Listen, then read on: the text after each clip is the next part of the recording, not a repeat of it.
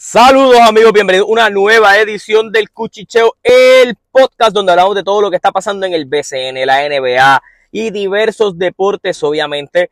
Eh, empezamos en un momento clave, está comenzando el, baloncesto superior nacional acá en Puerto Rico, de la misma manera la NBA está en sus puntos culminantes, el Major League Baseball está por empezar, eh, la UFC tiene de las mejores peleas, por lo menos de aquí a partir de marzo hasta julio, hay peleas interesantes de boxeo en abril de la misma manera, eh, en la lucha libre están pasando cosas bien interesantes y lo que vamos a estar tratando de hacer es que por lo menos las entrevistas que estemos haciendo con otros invitados, las vamos a estar trayendo en formato podcast. Eh, así que usted pendiente. Pero aquí de lo que vamos a estar hablando hoy es de BCN y NBA. Eh, ayer yo no grabé, so que vamos a cubrir los partidos del viernes y el sábado, los de jueves y viernes que se estuvieron dando para entonces obviamente ir hablando más o menos de un overview de lo que he estado viendo durante esta temporada regular eh, del, del, BCN, que creo que están haciendo unas cositas bien interesantes. Así que vamos por allí a hablar de lo que ha pasado en los últimos dos días, eh, que, ha sido bien interesante. De la misma manera, tenemos que ir haciendo varios anuncios. Eh, los Víctor Liz eh, quien el año pasado promedió 16 puntos, 4 asistencias, 4 eh, rebotes y 3 asistencias en 29 juegos con los capitanes de Arecibo, regresa y se reporta con el equipo hoy sábado. Así que eh, interesante cómo Víctor Liz puede traer algo bien interesante a este equipo. Todavía Paris Bass no ha llegado. Así que hay un par de cositas chéveres, al menos en, en esos términos de lo que está pasando en, por decirlo así, dentro de la, del BCN, y al igual que Miguel Aliverdiel, va a regresar con los Leones de Ponce. Bueno, en el programa anterior nosotros estuvimos hablando de la noche inicial, donde pues Tony Bishop tuvo un gran impacto en la victoria de los Atléticos en aquel entonces sobre los campeones, eh, los Vaqueros de Bayamón, y ese mismo día los Cariduros de Fajardo habían derrotado a los Grises de Humacao. Vamos a remontarnos a la jornada del pasado jueves, donde el pasado jueves los Leones derrotan por el mínimo 103 a 101 a los Capitanes de Arecibo. Eh, obviamente esta victoria fue en la casa para los Leones de Ponce. Por los Leones de Ponce, Luis López, quien tuvo una noche muy caliente del triple, eh, lució muy bien con 23 puntos, 5 canastos de 3 durante este juego. De la misma manera, Yesrel Macho de Jesús eh, anotó 22 puntos y 4 asistencias. Por el lado de los capitanes, Jonathan Rodríguez con 18 puntos y 14 rebotes y Devon Collier con 19 puntos, 11 rebotes y 2 blocks. Como estaba especificando, el equipo de los capitanes todavía no está completo. Se está reportando Víctor Lee eh, y de la misma manera por allí viene Paris Bass. Así que este equipo de los capitanes hay que echarle el ojo. Por el lado de Ponce, mano, devastador el estado físico en el que ha llegado Eric Pascal. Yo creo que si estuviera un poquito más en forma pudiera aportar un poquito más. Por el otro lado, los cangrejeros se inician en el apartado de las victorias, eh, derrotando a los ositos de Manatí, básicamente en su propia casa, 98-88. Gran juego de Tu Holloway por el lado de los cangrejeros con 28 puntos y 11 asistencias. Y Derek Pardon, uno de los refuerzos que no lució también en la primera noche, tuvo la oportunidad de reivindicarse con 27 puntos y 8 rebotes. Por el lado de los Osos, Isaac Sosa con 23 puntos y Lance Tejada con 17 puntos y 8 asistencias. Gente, alguien que le busque unas clases de básquet al señor Greg Monroe, ex NBA, lució horrible en este juego con los Osos, eh, descoordinado, lento. Eh, no creo que dure mucho en el BCN si ese es el estado físico que él va a estar presentando. Eh, con eso dicho, nos podemos mover a los jueguitos del, del, otro día, que fue básicamente ayer, donde básicamente Guainabo tenía un jueguito importante, no solo por eso, sino porque ellos se arriesgaron a despedir a su coach, Xavier, eh, Salas, creo, eh, por Milt Palacios en cuestión de días a comenzar la temporada. Así que básicamente ellos hacen ese cambio, pero no le funciona al menos en el apartado de las victorias ayer, cuando los vaqueros de Bayamón logran ganar en Guaynabo 94 eh, a 82. Por el lado de los vaqueros, Javier Mujica con 23 puntos, Jamil Wilson con 15 puntos y 8 rebotes. Por el lado de los Mets, eh, Ed Davis, el ex NBA, 14 puntos, 19 rebotes. Mitch Creek con 20 puntos y 11 puntos y 10 asistencias para Gary Brown. Récord de los vaqueros ahora es 1 y 1 y los Mets inician la temporada con el en el apartado de la derrota. Hablando del equipo que peor ha, empezado la temporada, y un saludito a mi pana eh, Luis, que, que, sé que está sufriendo su calvario este año. Los Piratas de Quebradillas inauguran la temporada con victoria en la carretera 100 a 86. Eh, por el lado de los Piratas, hay que hablar de ellos, mano.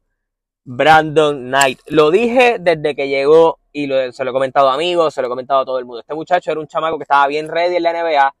Las lesiones lo afectaron un poco, no pudo volver a recuperar su sitio, pero es un muchacho que anota a larga distancia, a media distancia, tiene buena ofensiva, buenos movimientos iba a ser bueno en el, en el baloncesto superior nacional y no me equivoqué. 30 puntos, 6 asistencias, se, estuvo, se le hizo difícil por completo a Macao para defenderlo, casi imposible pararlo. Fueron 30 puntos donde anotaba solo, galdeado, le jugaba en pick and roll, se movía por diferentes áreas para conseguir la anotación y eso es bien importante. De la misma manera, el otro refuerzo de los Piratas, Hassan Whiteside, 25 puntos, 9 rebotes, 2 blocks solo en 23 minutos se sabía que Hassan podía dominar. Hassan conectó triples. Eh, Hassan se movió bien en la pintura. Cogió a Tima Rivera y básicamente lo metió en el zafacón. Se estuvo moviendo muy bien. 55 eh, puntos de tus refuerzos es lo que tú esperas de unos refuerzos. Este equipo de los Piratas está bien profundo. Benjamín Colón, eh, Ticuan Rolón. y las piezas que tienen son todas muy, muy buenas tienen una vasta profundidad y si tus refuerzos van a jugar así, gente, hay que echarle el ojo a esos piratas. Mucha gente se durmió con ellos. Eh, Benjamín Colón eh, está haciendo un gran trabajo.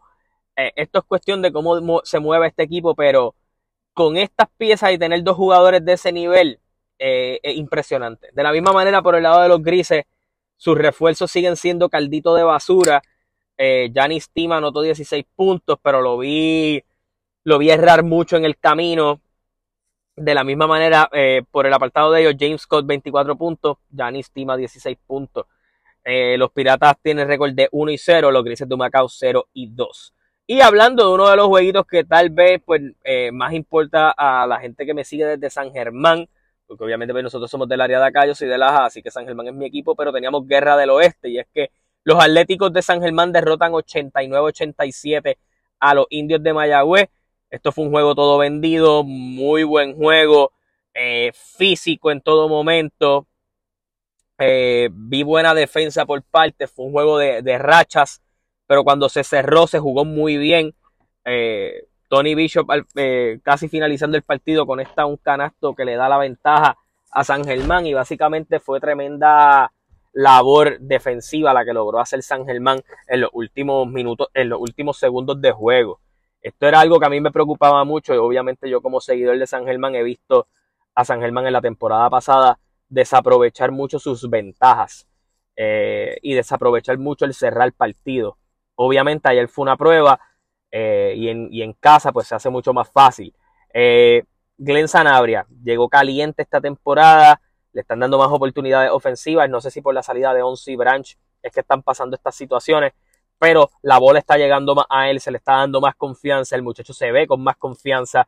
17 puntos de TJ Fernández, 20 puntos de Glenn Sanabria, Tony Bishop, 13 puntos, 9 rebotes, 6 asistencias. Este es un jugador que a mí me encanta como ha podido lo que ha podido traer a la, a la dinámica de San Germán, porque cuando usted veía en el pasado a Ronda de Hollis Jefferson, a Nate Mason, que son probablemente los dos refuerzos que van a regresar, pero sí traen algo a la mesa que me parece bien apropiado. Y es el factor de que Tony Bishop, cuando ofensivamente su noche no está ahí, cuando ofensivamente eh, él no está ahí, siempre busca maneras de involucrar al equipo. Usted vio que estuvo de, eh, ready en defensa, ready en ofensiva, eh, aprovechó sus momentos y sus oportunidades.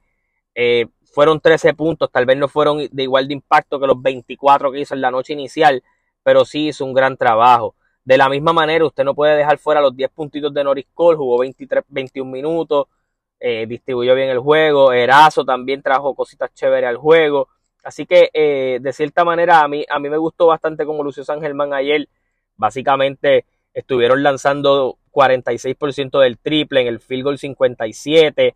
Eh, en el tiro libre, yo creo que es donde el apartado que hay que mejorar. Tirar el 47% del tiro libre es horrible. Ellos se fueron 10 de 21, que eso es algo que, pues no me, no me parece que es algo eh, chévere. 16, 16 turnover. Hay cositas para mejorar en San Germán pero obviamente pues lo están intentando hacer de la mejor manera. Recuerde que San Germán también hay unas que otras piezas que pues no están allí eh, ahora mismo corriendo. Eh, cuando usted viene a ver pues gente como Erika Ayala, que yo creo que es un chamaco que está ready, eh, no, lo, no, lo, he visto por allí, tal vez yo pues estoy equivocado, pero ese chamaquito tiene buen tiro y obviamente con la salida de Don se abren más oportunidades, pero el, el equipo está jugando muy bien eh, por el lado de Mayagüez, me gustó mucho lo que vi eh, de Tyreek Evan, que hacía su regreso a las canchas. De la misma manera, eh, Jordan Cintrón con 12 puntos, 11 rebotes, 4 asistencias. Este chamaco es, es duro de verdad, así que bien interesante esta jornada. Mayagüez lució muy bien. Yo creo que hay que tenerlo en, consideración a futuro. Eh, pero me parece que fue un gran juego, al menos en el apartado del BSN en la noche de ayer. ¿Qué tenemos para la noche de hoy, sábado? Usted va a tener por Telemundo el jueguito de los Osos de, de Manatí enfrentándose a los Capitanes de Arecibo, este juego en Arecibo. Por YouTube usted tiene a Fajardo visitando Quebradillas y a los Cangrejeros visitando Carolina. Eh, con un Sheldon Mack que yo creo que si tiene la mentalidad adecuada va a estar bien chévere esto. Obviamente estaremos haciendo podcast nuevamente, yo creo que el lunes, a menos de que pase algo de super impacto. Pero nos toca hablar de la NBA ahora, en, estos momentos, después de estar eh, conversando todo lo que hemos ido conversando y todo lo demás. Eh, ha sido bien chévere lo que está pasando en la NBA. ¿Por qué? Porque obviamente todo el mundo está pendiente al famoso play-in. Y hay que hablar del play-in, hay que hablar de los récords, hay que hablar de los jueguitos de ayer en el día de ayer vamos a hablar de, los juegos, eh, las victorias y obviamente cómo van a influir. Tuvimos un jueguito bien chévere, Sacramento visitaba, bueno, Phoenix visitaba Sacramento, Sacramento derrota a Phoenix 135 a 127, haciendo más claro el análisis que hice el otro día, que fue un podcast que se perdió, creo, donde Sacramento es un equipo que anota muchísimo, pero es un equipo que le anota muchísimo y eso puede darle problemas eh, para ganar series en playoffs pero que también va a ser bien retante para su rival. Porque obviamente pues tienes que intentar anotar más que ellos y están anotando un montón. Por el lado de Phoenix, 15 puntos, 13, 15 puntos, 3 asistencias para el señor Chris Paul, 32 puntos, 8 rebotes, 5 asistencias para Devin Booker en causa perdida. Hay que añadir por aquí a Terence Ross, que con 26 minutos de juego metió 30 puntos del banco siempre son buenos si ese muchacho puede traer esa misma energía en playoff, cuando Kevin Durant regrese eh, y Ayton, este equipito va a estar bien. Sacramento, 29 puntos, 9 rebotes, 5 asistencias de Kevin Huerter, 19 puntos de Diaron Fox, 27 de Sabonis eh, con 9 y 9, casi triple doble. Eh, Harrison Barnes 23, del banco se movieron muy bien. con, esta victoria, obviamente, Sacramento se sigue aguantando de ese puesto número 3 en la conferencia oeste, que ha sido la más salvaje durante toda la temporada. 44 victorias, 29 derrotas para los Kings. Por el lado de los Phoenix Suns, que están a la espera de que Kevin Durant regrese en, el próximo juego o en el siguiente. están jugando para 38 y 35. Eh, juego entre, entre, equipos que están ya, eh, uno en eh, casi a la puerta de salida de, de sus respectivos puestos de play-in los Chicago Bulls aplastan a los Portland Trail Blazers. Eh, los Chicago Bulls básicamente con un tremendo juego de Zach Lavin con 33 puntos y 8 asistencias, 23 puntos y 15 rebotes para Nikola Vucevic. Eh, derrotan a los Trail Blazers, quien su mejor jugador fue su rookie Shadon Sharp, que creo que con minutitos le va, le va a poder ir mejor y obviamente para cerrar la temporada pues le darán más confianza.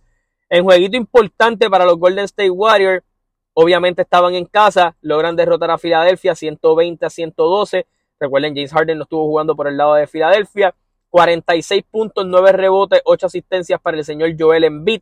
21 puntos para Tyrese Maxi, 23 para Tobias Harris. No fueron suficientes para derrotar a los Golden State Warriors. con 29 puntos de Stephen Curry, 21 de Clay Thompson y 33 de Jordan Poole. No defiendo a nadie.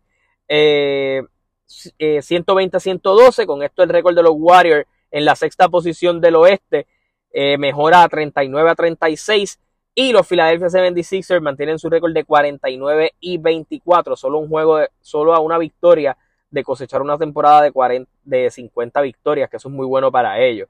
Por otro lado, hablemos de otra salsa que hubo y es que Milwaukee Bucks, líderes de la NBA en todos los aspectos, derrotan 144 a 116 a los Utah Jazz con un Giannis Antetokounmpo que en 24 puntos hizo 20, en 24 minutos hizo 24 puntos, 6 rebotes, 11 asistencias, un Brook López espectacular con 17 puntos, 14 rebotes y 7 blocks, casi un triple doble de blocks, eh, 25 de Grayson Allen, 22 de Pat Now, eh, Drew Holiday tuvo un gran juego con 18 y 9, eh, el banco bien, Middleton descansó este juego, lucieron excelente. Por el lado de Utah, eh, Sergio Fontecchio, 26 puntos. Eh, y en el, más destacado además pues fue Kelly Olynyk. Utah ya está en full eh, tank mode. no tienen un, ellos van a buscar quedarse fuera obviamente para coger unas buenas posiciones en, en, los tres picks que tienen de primera ronda para el próximo draft. Pero Utah es como yo digo, ha hecho una reconstrucción sin necesariamente tanquear tienen unos buenos talentos, pero que de cierta manera están descansando, lo que es Sexto, lo que es Lauri Markkanen, que van obviamente a tener más peso la temporada que viene, más con los rookies que vayan a traer, más con las piezas que hayan visto que les hayan gustado. Este es un equipo que con lo que tenía podía competir eh, bastante para dar dolores de cabeza dentro de lo que era la conferencia oeste, pero pues obviamente ellos decidieron desintegrar bastante el equipo para coger mejores picks o jugadores a desarrollar y pues ese es el camino ellos han decidido. Así que le dieron una película. Hubo un. Bueno, hay otra pela. Voy a hablar primero de esa pela antes de hablar un juego, de un juego bien importante. Los Memphis Grizzlies anotaron 151 puntos, derrotando a los, a los Houston Rockets 151 a 114. Eh, por el lado de Memphis, ellos están sacando de la banca a Jamorant pero le han dado minutos a un tirador que no le estaban dando espacio en los Clippers que ellos cogieron en el trade y ellos adquirieron a Luke Kennard. Y Luke Kennard metió 30 puntos, Yamorán de la banca 18 y 8, eh, Santi Aldama 8.6 rebotes, todo esto de la banca. El cuadro regular, Desmond Bain con 25, Jaren Jackson con 18, Dylan Brooks con 11, una ofensiva bien repartida. Si esta gente va a jugar así y Luke Kennard se vuelve un factor, Van a estar difíciles en playoff. Eh, con eso dicho, con esto los Grizzlies mejoran su récord a 46 y 27. Los Houston Rockets empeoran su récord 18 a 56. Hablando de equipos que se supone que estén eliminados, pero eh, le van a hacer dolores de cabeza a cualquiera. Los Charlotte Hornets, previamente eh, el equipo de, Michael Jordan, de Michael Jordan está, está próximo a venderlo derrota 117 a 109 a los Dallas Mavericks, con 28 puntos de PJ Washington, 25 de Gordon Hayward eh, y un muy buen juego en el apartado de repartidor de Dennis Smith Jr. Por el lado de Dallas, 34 puntos, 10 rebotes, 8 asistencias para Luka Doncic, 18 puntos, 9 rebotes, 7 asistencias para Kyrie Irving. ¿Por qué es importante este juego? Se los voy a explicar. Dallas está jugando para 36 y 38. La temporada está por terminar. Técnicamente no quedan muchos juegos. Si usted mira, por ejemplo, a los Knicks, ya ellos han jugado 75 juegos de una temporada de 82. Deben quedar entre 6 a 7 juegos por temporada. O sea, en la temporada. ¿Qué quiere decir eso? Que Dallas ahora mismo, con la derrota de ayer, quedó fuera de puestos de play-in. Y con eso en mente, se pueden quedar por completo fuera de playoff. Sea, Dallas tiene que apretar. Y no solo es que tiene que apretar, que en caso de que ellos se cuelen 9 o 10, tienen que ganar dos veces para poder entrar a playoff y jugar con el equipo más fuerte que, le toque, o sea, con el mejor récord de la liga. Eso es lo, ese es el problema de tener derrota en este, en este camino y en esta parte de la temporada. Así que bien peligroso por lo que está pasando Dallas, que se puede quedar hasta fuera de playoff con esa derrota de ayer. Los Toronto Raptors derrotan 118 a 97 a los Detroit Pistons. Los Raptors básicamente, eh, Pascal Siakam asesinó a la competencia. Chris Boucher con 19 y 13 desde la banca. Eh, buena victoria para los Raptors que se consolida como equipo de play-in. Eh, también los Wizards buscando hacer victorias para ver si pueden colarse en los puestos de play-in. Eh, jugó contra San Antonio, que básicamente está desarrollando talento en este punto de su temporada. Keldon Johnson, que me parece que es un muy buen jugador y probablemente la cara de esta reconstrucción de San Antonio, con 30 puntos, 10 rebotes, 4 asistencias. Por el lado de los Wizards, en el lado victorioso, 23 puntos de Kristaps Porzingis, 26 de Corey Kisper. Recuerden que en estos momentos en los Wizards no está jugando ni Bradley Bill ni Kyle Kuzma, ya sea por lesiones. Obviamente cuando ellos entren, pues debe ser la cosita un poquito mejor, pero eh, al momento pues están jugando para 33 y 41 y los Spurs 19 a 55. Ayer por fin pudimos ver dominantes nuevamente a los Boston Celtics. Cogieron a, a los Pacers y les dieron una salsa.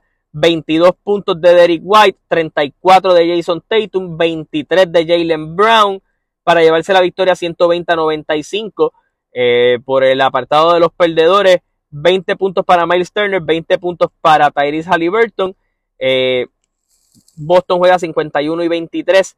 Pacers juega 33 y 41. Y en el, uno de los jueguitos más importantes, esto tal vez para los Lakers fans y con más consecuencias para el play-in, y es por eso que Dallas queda fuera por el momento. Los Ángeles Lakers derrotan 116 a 111 a los Oklahoma City Thunders con 37 puntos y 15 rebotes de Anthony Davis 21 puntos de, Dennis Schroeder y 20 puntos desde la banca del señor Looney Walker. No podemos dejar fuera a Austin Reeves, que está jugando espectacular. 11 puntos, 6 rebotes, 9 asistencias. Eh, por el lado de Oklahoma, tremendo juego de Josh Giddy. 27 puntos, 17 rebotes, 7 asistencias. Esto es excelente para un Churingal. Chai Gildrius Alexander con 27 puntos, 5 eh, rebotes, 8 asistencias. Ambos están jugando para puestos de play-in, o sea, los Lakers y, Oklahoma. Esto pone el récord de los Lakers 37 a 37 y el de los Thunder 36 a 38. ¿Cuáles son tal vez las buenas noticias para los Lakers? Que para el próximo juego van a poder contar probablemente con LeBron James y van a poder contar con D'Angelo Russell, que eso es importante.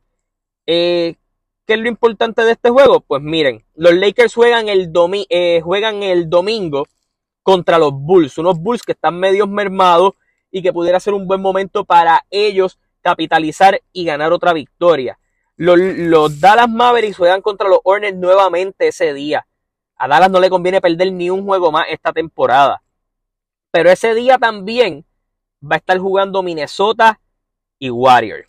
¿Qué es lo importante de Minnesota y Warriors? Que si los Minnesota llega a perder y los Lakers ganar, ellos entran en puestos de play-in y los Lakers se acomodan en la posición número 7.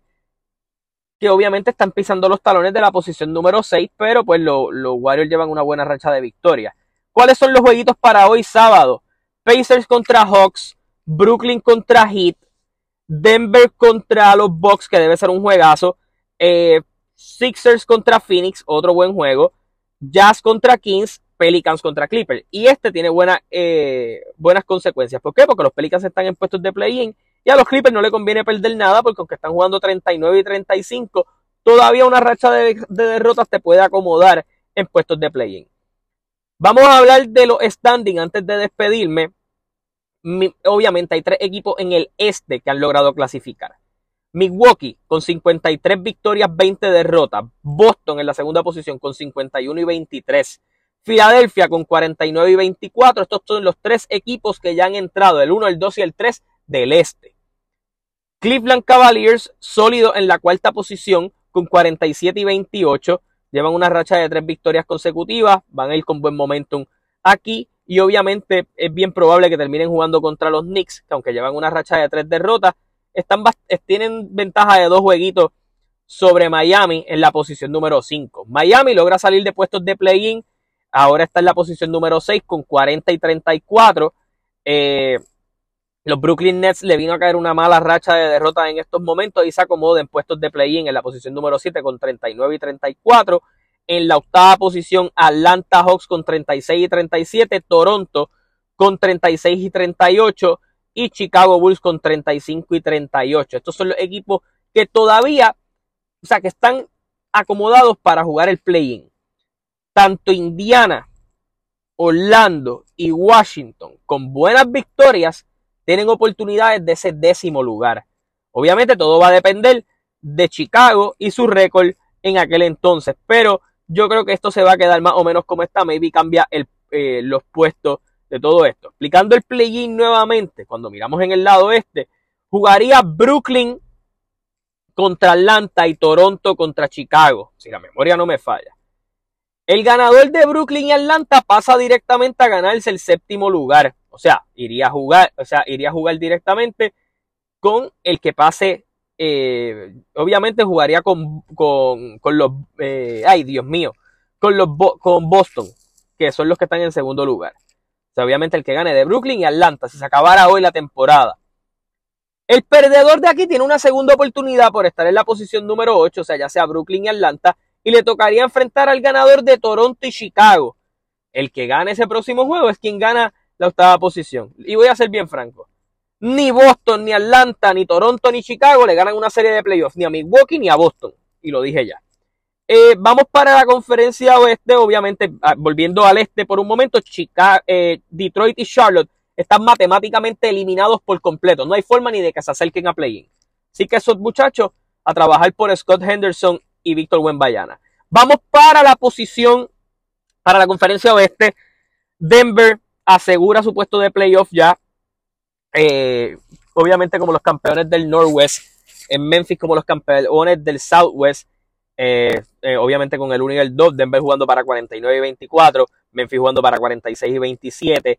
En la tercera posición los Sacramento Kings con 44 y 29. Los Clippers se acomodan en la cuarta posición, que esto es algo muy bueno para ellos porque obviamente eh, están ganando terreno. Lo malo es quien le toque en la, en la quinta posición, que obviamente ahora mismo la tiene Phoenix con 38 y 35. Los Golden State Warriors con 39 y 36. Obviamente pudieran estar quintos, pero pues el hecho de tener una derrota más que Phoenix pues los mantiene allí. Vamos para los puestos de play-in dentro de la conferencia oeste, pero no he explicado algo. Los Clippers tienen 39 victorias, y los Lakers que están octavos tienen 37. O sea, nadie de la 4 para abajo debe perder en estos momentos. Deben buscar las formas de ganar para poder acomodarse. Todavía estos standings pueden cambiar. Así que hay que estar pendiente. En la séptima posición, con récord empate con los Lakers, jugando para 37 y 37, Minnesota Timberwolves está jugando para 37 y 37, los Lakers en la octava posición para 37 y 37. ¿Cuáles son los próximos compromisos de estos equipos? Pues mira, son bien importantes. Ya los mencioné, pero los vuelvo a mencionar para que usted los tenga en, en mente. Los Lakers juegan con Chicago a las 3 y media de la tarde este próximo domingo. Y a las 8 y media de la noche Minnesota juega contra Golden State. ¿Qué le conviene a los Lakers? Ok. De ganar de ganar los de ganar los Lakers y de ganar Minnesota, Golden State tendría 39 y 37. Todavía tendrían el puesto número 6 de la, de la conferencia. Y todo seguiría empate, son nada cambia. Si Golden State de casualidad logra derrotar a Minnesota, obviamente Minnesota cae una posición. Eh, y los Lakers suben a la séptima posición. Lo que pasa es que de ganar Golden State es más complicado para los Lakers intentar hacer lo que ellos están tratando de hacer, que es entrar sexto. Que ellos no están muy lejos de eso, simplemente los separa un 1.5 juegos porque Golden State pues, está jugando para 39 y 36 y ellos tienen 37 y, 37. Eh, Pero también quien se acomodó en puestos de play-in, los New Orleans Pelicans con 36 y 37 en la novena y en la décima Oklahoma con 36 y 38. Yo siento que en términos matemáticos a los Lakers le convendría o entrar sexto o que Minnesota se quede siete, porque le puedes ganar ese juego y pasas directo. Y te iría a jugar contra Memphis, que tal vez está duro, y Denver también. Entrar sexto es más cómodo porque juegas con Sacramento. Pero obviamente eh, New Orleans Pelicans y OKC tienen calendarios un poco más fáciles que hasta el de Dallas para poder entrar. Así que nada, esto es básicamente lo que hay hasta el momento. Si usted mirara hay un cuadro de playoff que hace la aplicación de NBA, donde básicamente eh, explica cómo se jugaría esto. Si, los, si hoy se acabara la temporada, esta sería la serie. Los Denver esperaría a quien gane de, del play-in, que si del play-in fuera hoy, los Lakers jugarían con Minnesota y los Thunder jugarían con, con los Pelicans. En caso de ganar los Lakers irían a jugar una serie con Memphis. En caso de perder irían a jugar contra New Orleans o Thunder para jugar una serie con Denver si ganaran. Así que básicamente el play-in. Las otras dos series que ya estarían cuadradas serían los Sacramento Kings contra los Golden State Warriors y los Clippers contra los Phoenix Suns. Dos series muy buenas. ¿Por qué? Porque Sacramento usa muchos elementos de los que había utilizado Golden State en el pasado. Porque Mike Brown era asistente de Steve Kerr. Cuando vamos a la conferencia este, tendría que jugar Brooklyn y Atlanta. El que gane ese juego pasa directamente una serie con los Bucks. Ninguno de los dos tiene break, se pueden ir barridos. Y Toronto jugaría con Chicago y iría contra el perdedor de Brooklyn y Atlanta para enfrentarse a los Celtics, que también probablemente se puede ir barrido el que vaya allí. Cleveland iría contra Nueva York. Irónico pensando que Donovan Mitchell iba a ir a Nueva York primero antes de ir a Cleveland y le tocara jugar en el Madison. Una serie para él crecerse y los Philadelphia 76ers irían contra los Miami Heat. Sabemos la historia de Jimmy Butler y la franquicia de Filadelfia. Así que bien interesante todo lo que está pasando. Los invito a que me sigan en todas mis redes sociales. Se cuidan. Hasta la próxima. Nos vemos. Gracias por el apoyo siempre.